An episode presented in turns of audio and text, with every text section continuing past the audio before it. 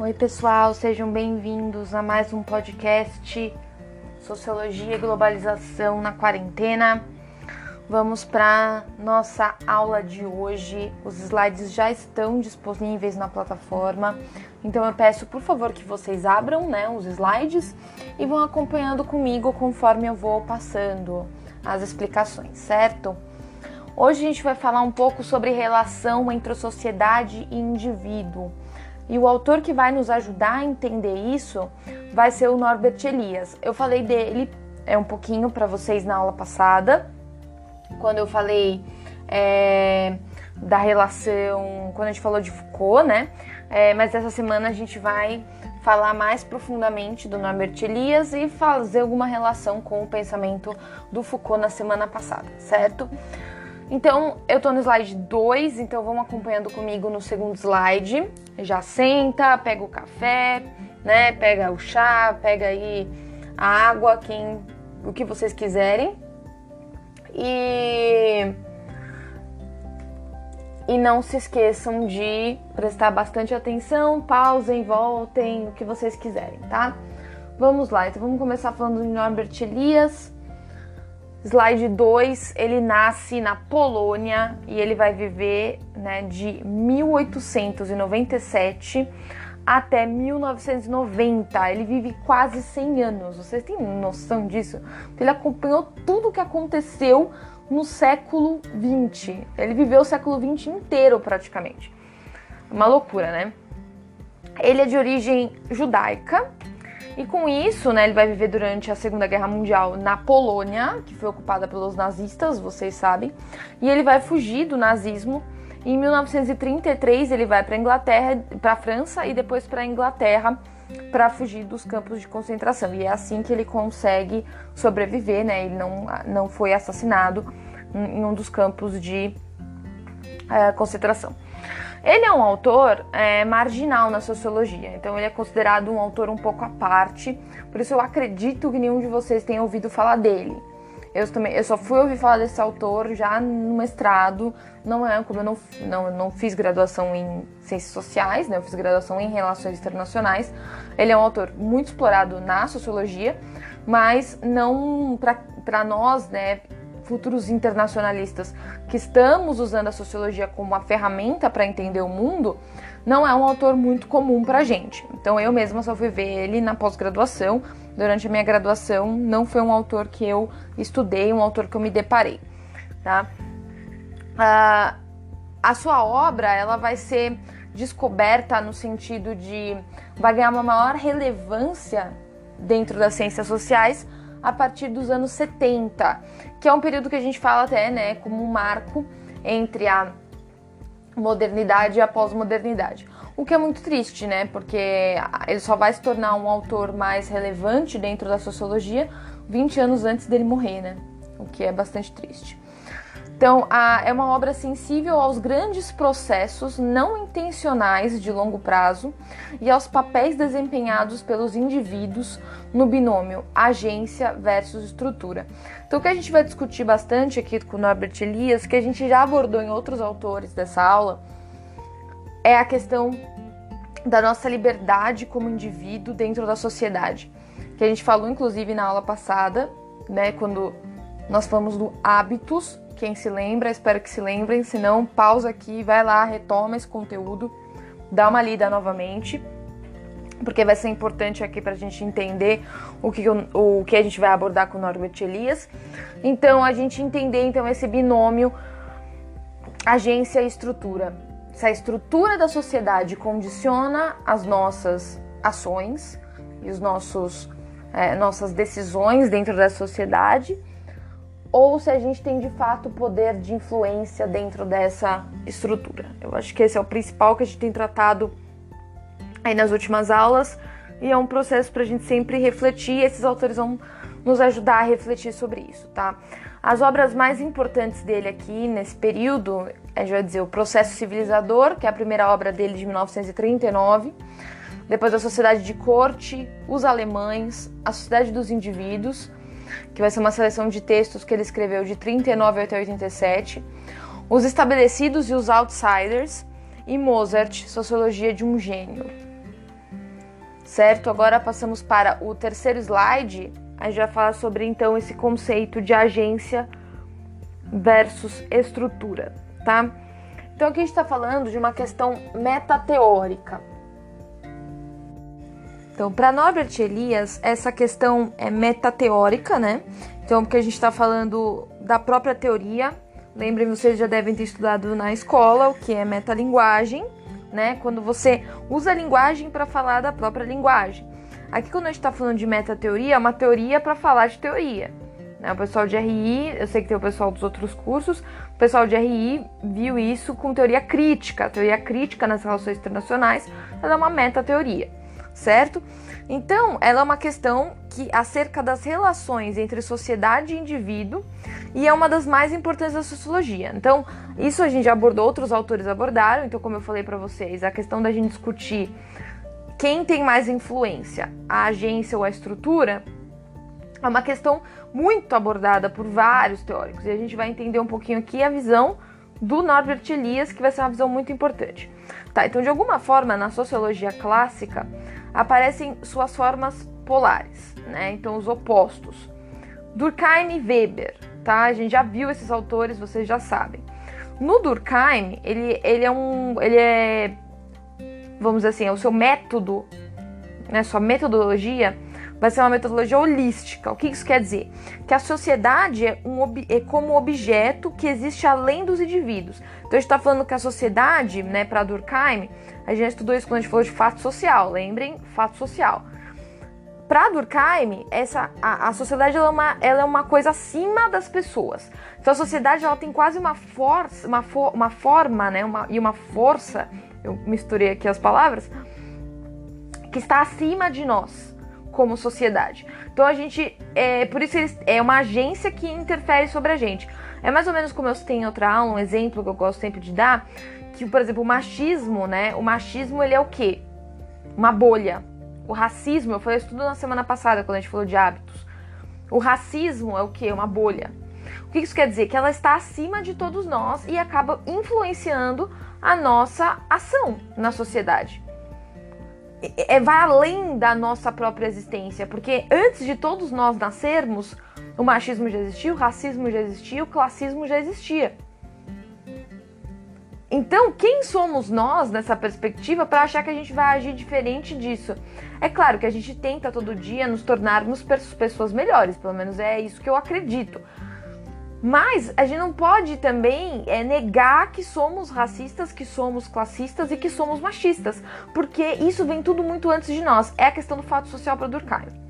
Então lembrem do fato social. Pausa aqui, vai lá, retoma no caderno o que é fato social. Certo?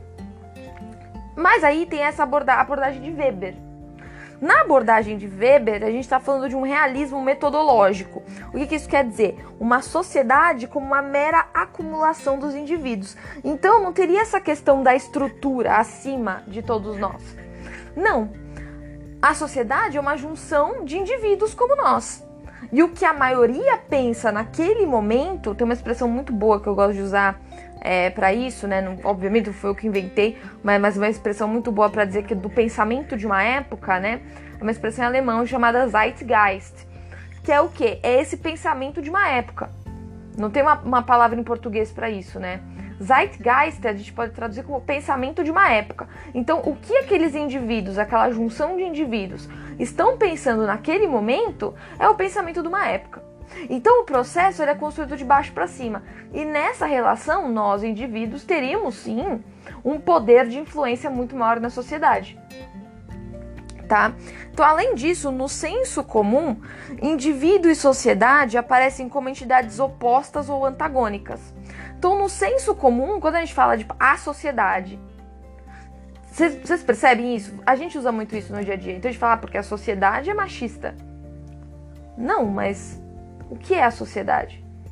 A sociedade é o fulaninho, o cicraninho, o beltraninho. Somos todos nós. Então quando a gente fala a sociedade é machista ou a sociedade é racista, né? A gente tá o quê? Descaracterizando, tá despersonalizando. Você tá tirando, né, a personalização daquela característica preconceituosa, daquela característica né? É, observante da sociedade em si. Mas na verdade, quem é machista não é a, institu a sociedade como uma coisa. São as pessoas. É como a gente fala em relações internacionais: o Estado faz tal coisa. O que é o Estado? Né? O Estado é composto de pessoas. Então quem faz tal coisa não é o Estado, é a pessoa que está no comando do Estado. As pessoas que estão no comando do Estado. Dependendo aí do modelo político. Entendem essa relação? Né? Então a gente acha que no senso comum sociedade é uma coisa. É aquela coisa, ah, a sociedade é machista, mas sempre vem o, o, o Joãozinho fala, mas eu não sou. Quem que bate no peito e fala, sou machista assim, sou racista assim? Ninguém faz isso. Então a gente fala, a sociedade é machista, mas ninguém é machista. A sociedade é racista, mas ninguém é racista. Individualmente falando. Então, o que é racista? O que é machista? Entendem? Esse é no senso comum. Então, a gente tem que desconstruir esse pensamento, né? A partir, então, tanto na lógica de Weber quanto de Durkheim, a gente não tá negando isso. De que as pessoas são sim racistas, são sim machistas. O que a gente tá negando é o nosso poder de mudança que para Weber vai ser maior, uma vez que se a sociedade é uma junção de indivíduos, ela vai representar aquele pensamento daquela época específica. E esse pensamento muda a partir né, da mudança dos indivíduos. Uma mudança que pode ser para melhor ou para pior, tá, gente? Eu não estou falando aqui de evolução no sentido, é, no sentido de, é, de senso moral, de julgamento moral, tá? É, e Durkheim não, Durkheim vai dizer que existem estruturas que são mais antigas do que nós. E essas estruturas vão sim influenciar o nosso pensamento e vão limitar a nossa possibilidade de mudança, tá? Ok, então o Norbert Elias, aqui já entrando no pensamento dele, mas é importante entender de onde ele partiu, né? De onde ele veio com esse pensamento. O Norbert Elias, ele vai visar superar o senso comum, isso que eu acabei de explicar para vocês, e ao mesmo tempo reconciliar indivíduo com sociedade agência com estrutura. Então, tais preocupações emergem no bojo da produção do livro dele de O Processo Civilizador e acabam por constituir um ensaio à parte, né? Uh, então, a preocupação dele, né, vai ser voltar, principalmente na obra do Bourdieu que a gente falou, né? Falamos, desculpa, semana passada a gente falou de Bourdieu, tô viajando, falei Foucault, não, Foucault foi outra aula. Bourdieu, a gente falou de Bourdieu semana passada. Então, vai, vai também dialogar muito com Bourdieu e com o Granoverer, certo? Vamos fazer uma pausa aqui e já voltamos daqui a pouquinho no slide 4.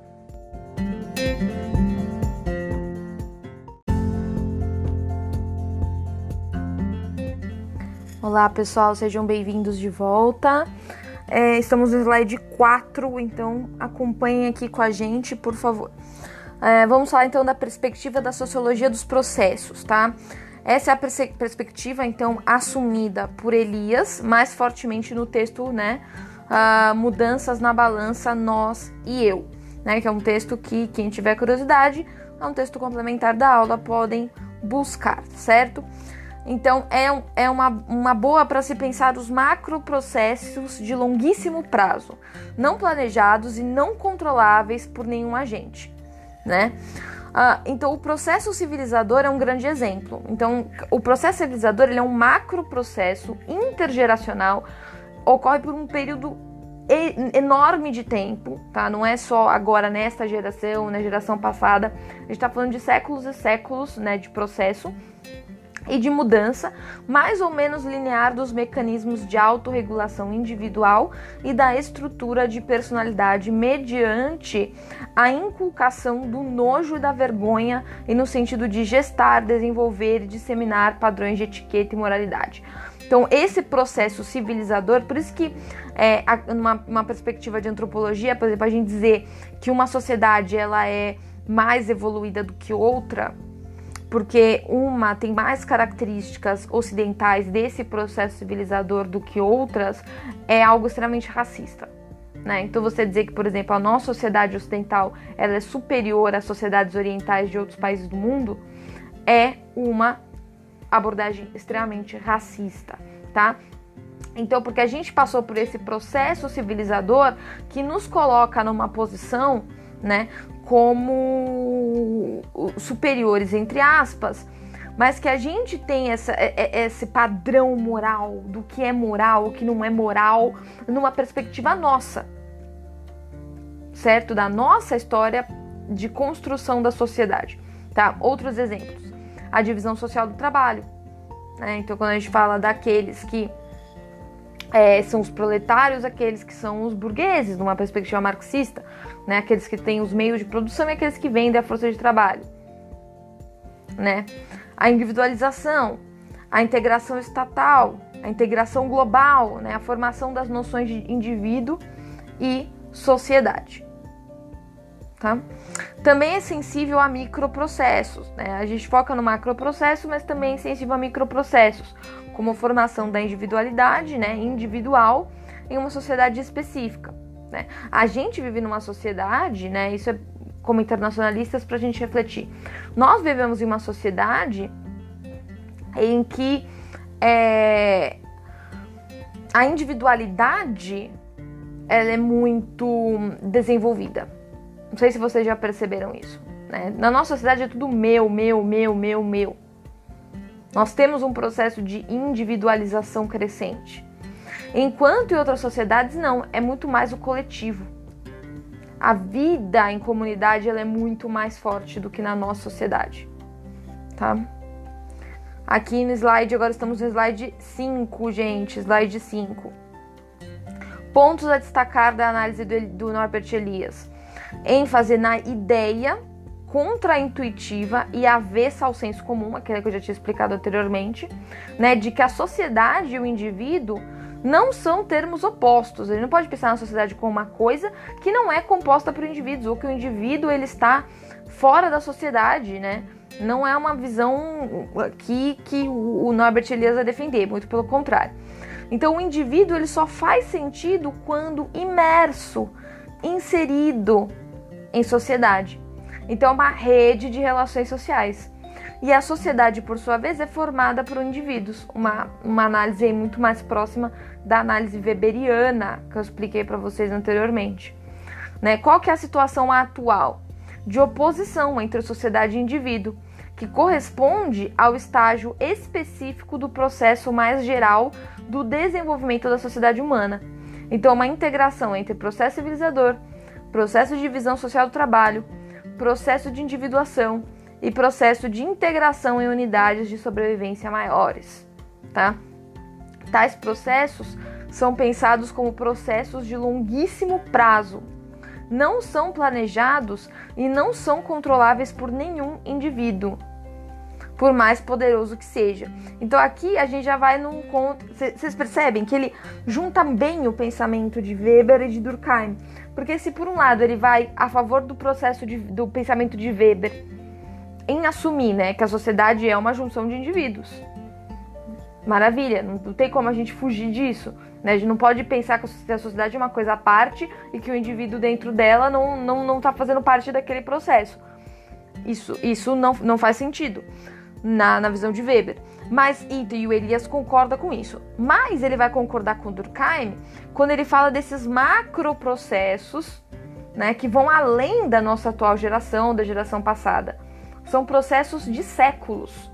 E esses macroprocessos, né, como centro da análise, vão ser responsáveis, né? E aqui esses macroprocessos, quais que ele cita? Processo civilizador, processo da divisão social do trabalho, processo de individuação, processo de integração, que a gente pode falar que na sociedade ocidental eles datam de pelo menos, né, no, na questão da divisão internacional do trabalho, desde a Revolução Industrial. Então a gente está falando aí de três, três séculos. No caso da, da, por exemplo, do processo civilizador, a gente fala isso desde o século 14 e 15. Então é um, um, são processos muito, muito longos. E que a gente não pode ter a, a, a, noção de que, ah, não, eu vou mudar esse processo civilizador, eu aqui, em 20 anos de existência, 30 anos de existência. Não, não dá. Não é possível, né? Então aqui não são controláveis por nenhum indivíduo, por mais poderoso que ele seja.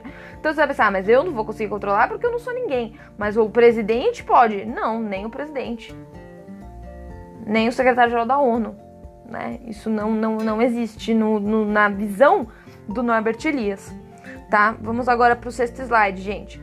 Então a sociedade é vista como uma rede, uma teia de interdependência entre os indivíduos, um sistema interativo de posições sociais. O sistema ele é flexível e multicamada. Então uma pessoa, a mesma pessoa ocupa diferentes posições ao mesmo tempo. Então, ao mesmo tempo que você é pai, você é filho. Ao mesmo tempo que você é professor, você é aluno, né? Ao mesmo tempo que você é assalariado, você também pode contratar alguém. Entende? A gente ocupa várias posições dentro dessa rede, que é algo que eu tentei falar para vocês umas duas aulas atrás, quando eu estava tentando explicar a questão que a gente vê, por exemplo, que a gente se divide em caixinhas, né? O indivíduo ele não é uma coisa só, ele ocupa posições na sociedade. Então, é, se é mulher, por exemplo, é, mulher ou homem, se é cis ou é trans, se é homossexual ou heterossexual, se é sexual ou assexual, se é, por exemplo, isso falando só, tipo, claro, na questão de gênero, né, identidade de gênero, é, sexualidade, mas vamos além, né, como tá aqui, ah, mas é, é, é, é questão de raça, por exemplo, ah, mas é branco, é indígena, né, essas, essas camadas que a gente vai colocando, e aí que define muito o que a gente sempre fala polêmica, né? Do lugar de fala. O seu lugar de fala, ele vai ser, vai ser dado a partir de quem você é e que posição você ocupa dentro da sociedade, que são várias posições.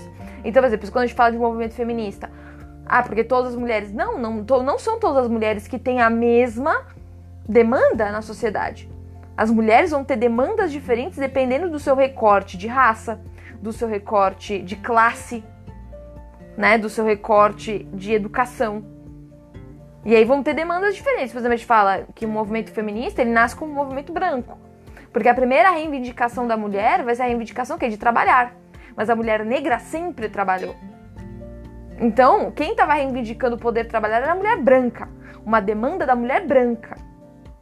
Entendem isso? Então, o lugar de fala daquele começo do movimento feminista é o quê? Um lugar de fala da mulher branca e classe média, uma mulher que não necessariamente ela precisava trabalhar porque ela é sustentada pelo marido, mas ela vai querer trabalhar por uma forma de emancipação. Né? Tô citando esse exemplo aqui só para a gente entender, né, com exemplos mais claros o que, que o Norbert Elias está falando aqui, tá? Então, assim, os indivíduos, então, como ocupantes de tais posições, as quais delimitam as margens individuais de manobra. Então, aquilo que é o lugar de fala que eu tava falando, eu não vou lá dentro do movimento feminista querer falar que, tipo, que, nossa, isso é uma coisa que particularmente eu odeio, tá? Vou, vou falar aqui pessoalmente, Karina falando, eu odeio isso. Né? Porque eu já ouvi muito já, nossa, porque é isso, tem posições diferentes mesmo no movimento feminista. Eu já escutei muito mulher branca dentro do movimento feminista brasileiro dizer que o nosso movimento feminista mesmo negro, ele é marginal comparado à luta feminista, por exemplo, de países que tem uma opressão muito maior, que a mulher não pode votar, que a mulher não pode dirigir, que a mulher não pode sair de casa sozinha sem estar acompanhada de um homem, que existe isso ainda hoje no mundo. Mas não é porque essas mulheres têm uma luta numa, num, num estágio diferente da nossa luta, porque nós, nós já adquirimos esses direitos na luta feminista do Brasil, a gente já tem direito de votar, direito de dirigir, tem direito de ir e vir, tem direito de trabalhar independente. Não quer dizer que ainda não temos o que lutar. Não quer dizer que a nossa luta não é válida. Não quer dizer que quando a gente luta, por exemplo, questões de assédio, questões de liberdade do corpo, questão de direito reprodutivo, a nossa luta ela, ela é menor. A nossa luta, né? Eu já escutei isso. Que é coisa de dondoca. Que é coisa de gente. De, eu escutei de mulheres, não estou falando de homens, não. Escutei isso de mulheres. Mulheres falando. Só que, gente, é aquilo lá, é a mesma coisa. É a mesma questão do. do é, isso se chama falácia da importância. Que, ah, isso não é importante o suficiente nesse momento. Tudo é importante, gente. Existem recortes. A gente tá fazendo recortes da sociedade. Esses recortes têm que ser respeitados. Não é porque a outra, por exemplo, não é porque tem pessoas que estão passando fome, que é algo emergencial, que a gente não vai discutir outras questões que podem não ser tão emergenciais. Tudo tem que ser discutido. Cada um em sua esfera. Nós, seres humanos, temos a capacidade de fazer várias coisas. Não precisa se falar, falar só de uma. Imagina se vocês tivessem uma só disciplina por semestre. Demorar 10 anos para acabar o curso, né? Mais, muito mais do que isso. 10 anos é uma hipérbole. Muito mais do que 10 anos para acabar o curso, né? E vocês só iam focar numa coisa. Não, vocês têm capacidade de se focar em várias disciplinas, tanto que vocês fazem várias disciplinas por semestre. Um exemplo aqui idiota, né? Mas é para vocês entenderem o que eu tô, tô falando aqui. Espero que esteja ficando claro, né? Então aqui, os indivíduos, eles não nascem prontos e acabados. Ainda tô no slide 6, tá, gente? Mas são socializados nas redes de interdependência. Eles próprios são objetos de um processo formativo ininterrupto. É aquela coisa, a gente nunca, a gente nunca está num processo terminado. Nós estamos sempre mudando a nossa opinião, nós estamos sempre no, nos moldando conforme as nossas experiências, conforme a, conforme a convivência com outras pessoas, conforme a educação formal na faculdade, como vocês estão tendo, num curso, ou até mesmo na educação informal, né, da vivência, da experiência de vida. Isso tudo muda nosso comportamento. E provavelmente, né, quem vocês são hoje, daqui 5, 10 anos, vocês não vão ser iguais. Obviamente não serão. E podem discordar de muitas coisas que vocês pensam hoje. Talvez não o cerne da, da questão, mas talvez a forma de se portar, a forma de debater. Vocês vão, que muda eu, nossa, mudei de opinião muitas vezes na minha vida.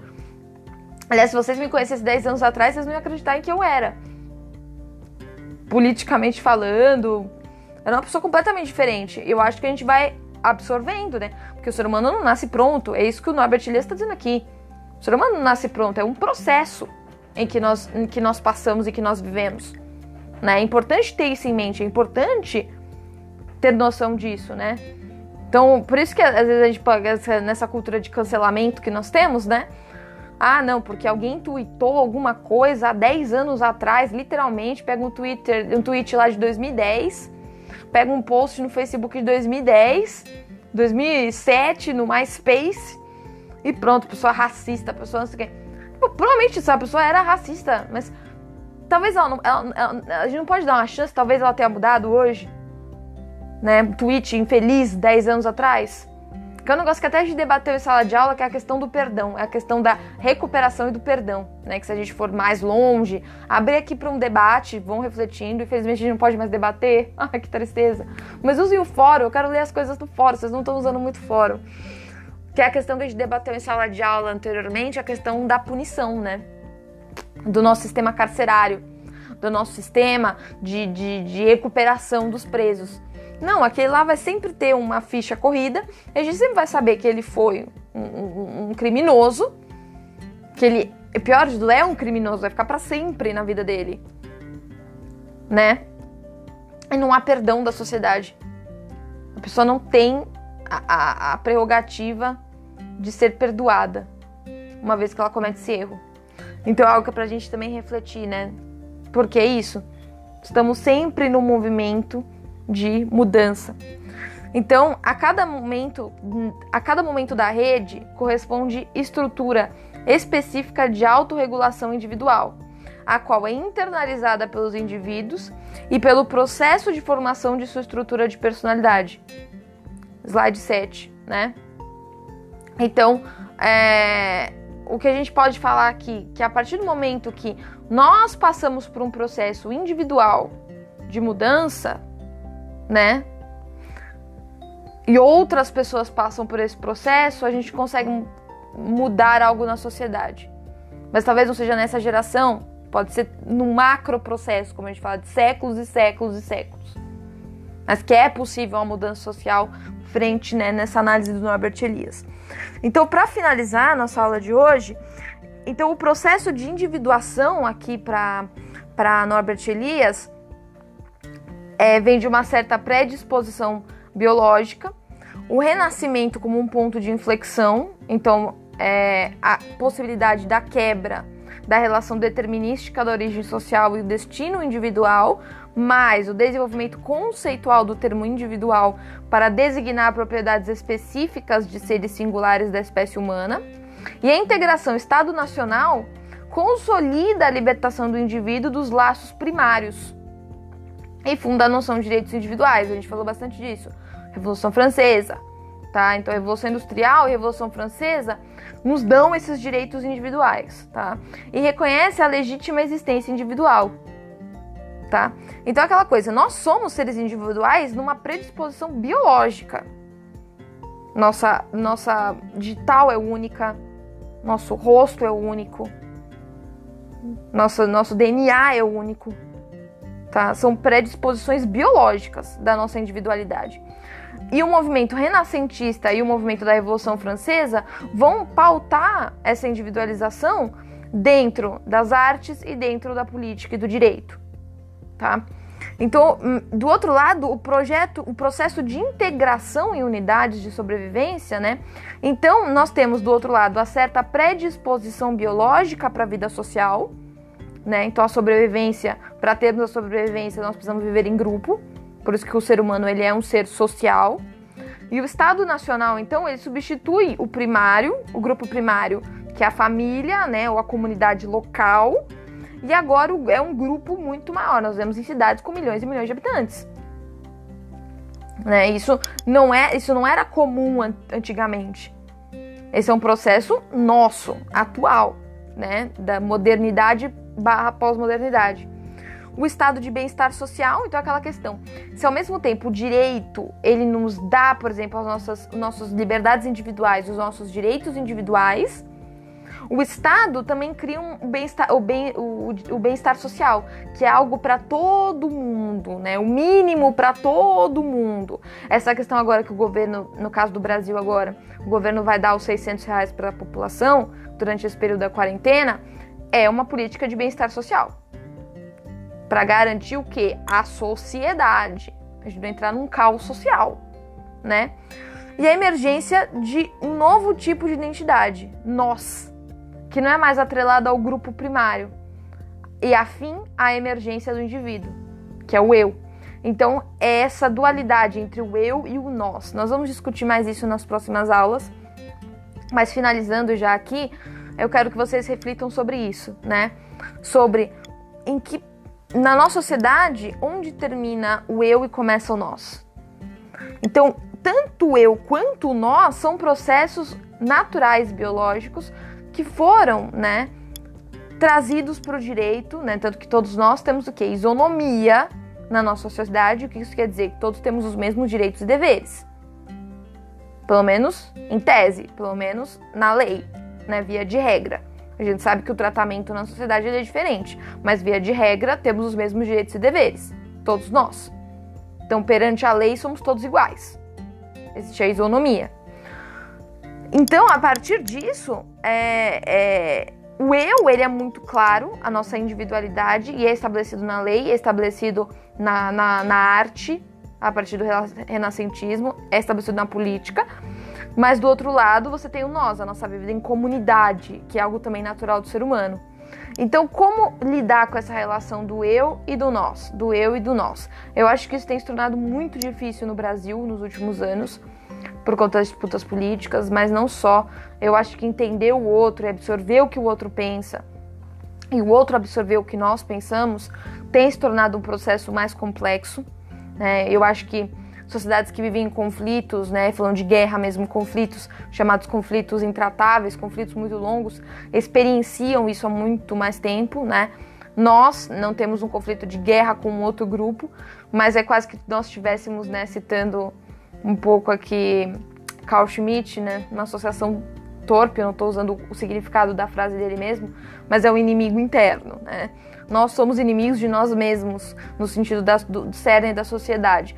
Então a gente entender um pouco o pensamento do Norbert Elias, entender um pouco essa relação do eu e do outro, onde, né, começa, onde termina o eu e começa o nós, que eu acho que é o principal aqui, é uma reflexão importante para termos neste momento, ainda mais quando a gente fala da quarentena, quando a gente fala da nossa solidariedade, que eu acho que é algo que a gente tem que exercitar muito neste momento e que não está sendo exercitado da maneira que deveria, né? Quando as pessoas acumulam comida em casa, quando as pessoas não pensam no próximo. Ah, porque eu tenho dinheiro e eu posso comprar tudo do supermercado. Não importa que o outro não tem para comprar tudo agora, eu vou comprar tudo e pronto. Né? Faz estoque de álcool gel em casa sem necessidade.